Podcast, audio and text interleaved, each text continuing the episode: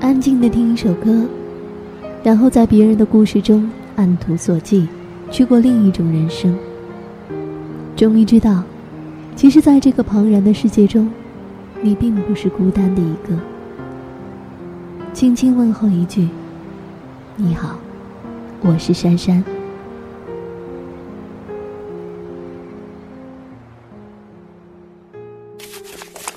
三月二十二号，星期二。写信给弟。很抱歉，问了他太多的隐私。他回信说没有什么，要我不要介意。能够坦诚自己婚姻失败的人，是怎样的心情呢？